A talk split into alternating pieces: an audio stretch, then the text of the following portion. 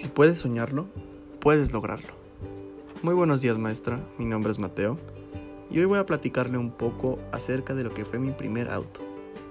Para empezar me gustaría decirle que a mí me gusta mucho platicarle este tipo de historias, que es de lo que a mí me gusta hacer, de mi pasión y más que nada porque usted me da una muy buena retroalimentación y siento que escucha detalle todo lo que yo le practico. Entonces por eso le voy a platicar una de las historias que más orgullo me da contar y es de los logros, o si no es que el mayor logro que yo he hecho hasta ahorita en mi vida. Que bueno, sería comprarme mi propio auto, que es mi primer auto, ¿no? Esto empieza en el año 2016, allá por octubre.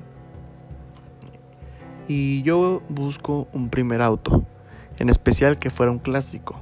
A mí me gustan mucho más los autos clásicos. Y más que mejor que tener un bochito como primer coche, ¿no? Entonces yo empiezo buscar bochitos y para esto yo tenía una moto, una cuatrimoto muy chiquita que yo la quería cambiar o la quería vender para que con eso comprarme mi bocho. Entonces empezó la búsqueda y no fue hasta febrero de, 2000, de 2017 que un chavo de Fresnillo me dice, oye, te cambio la moto por el bocho, yo tengo un bocho. Entonces se me hizo una muy buena idea ya que no necesitaba vender la moto para que con el dinero comprarme un carro. Simplemente iba a ser un intercambio. Entonces yo le respondí que sí. Eh, yo estaba muy chico en ese entonces. Yo todavía tenía unos 13, 14 años, no estoy seguro. Eh, entonces llega el día, me acuerdo perfectamente, es un 20 de febrero. Y yo le dije a mi papá que dónde estaba la factura de la moto. Yo ya tenía tiempo diciéndole a él que iba a comprar un bocho, pero como que no me, no me ponía atención o pensaba que era una broma, ¿no? Entonces ese día entro a su cuarto y él estaba como medio dormido y Modorro me contesta que estaba en el estudio, la factura. Entonces ya voy yo y me acuerdo que le dije que nos veíamos en Sam's, él era de Fresnillo y tenía que venir hasta acá. Entonces me puse en contacto con él también con un tío que le sabe de mecánica y le dije que si me acompañaba a verlo. Y ya nos pusimos de acuerdo y bajamos a, acá a, a Sam's. Sam's está aquí abajo de mi casa, su casa.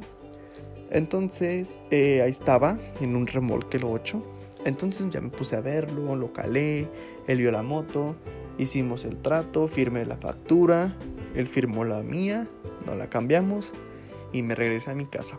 Eso hizo que mis papás estuvieran en shock. No pensaban que yo iba a llegar con un carro. A decir esto, la moto no costaba mucho. Entonces iba a tener que ser algo similar al precio de la moto. Entonces haga de cuenta que mi bocho casi casi simplemente era un cascarón. Me decían que la aventara al kilo, como burla. Muy apenas caminaba. Entonces las personas que lo conocieron desde antes saben lo que ha sido ese auto para mí. Y llegué con él, quedaron en shock y pues desde ese tiempo lo tengo. Y quiero que ese auto lo conozcan mis hijos y si puede hasta mis nietos porque ese auto no lo venderé por nada del mundo, ni aunque tenga la necesidad más grande. Y aún me falta mucho por terminar. ¿Por qué digo mucho con esa expresión? Porque a todo lo que yo quiero aún no lo termino y eso que llevan más de tres años.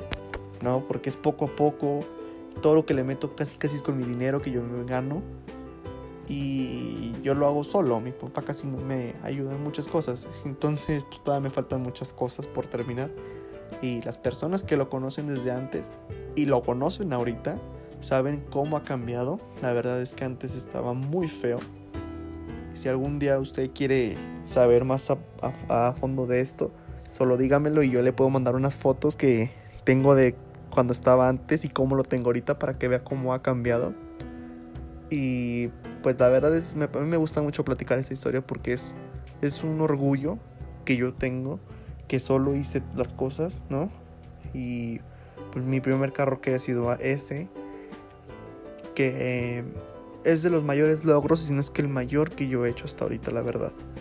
Me gustaría platicarle a mis hijos cómo fue todo.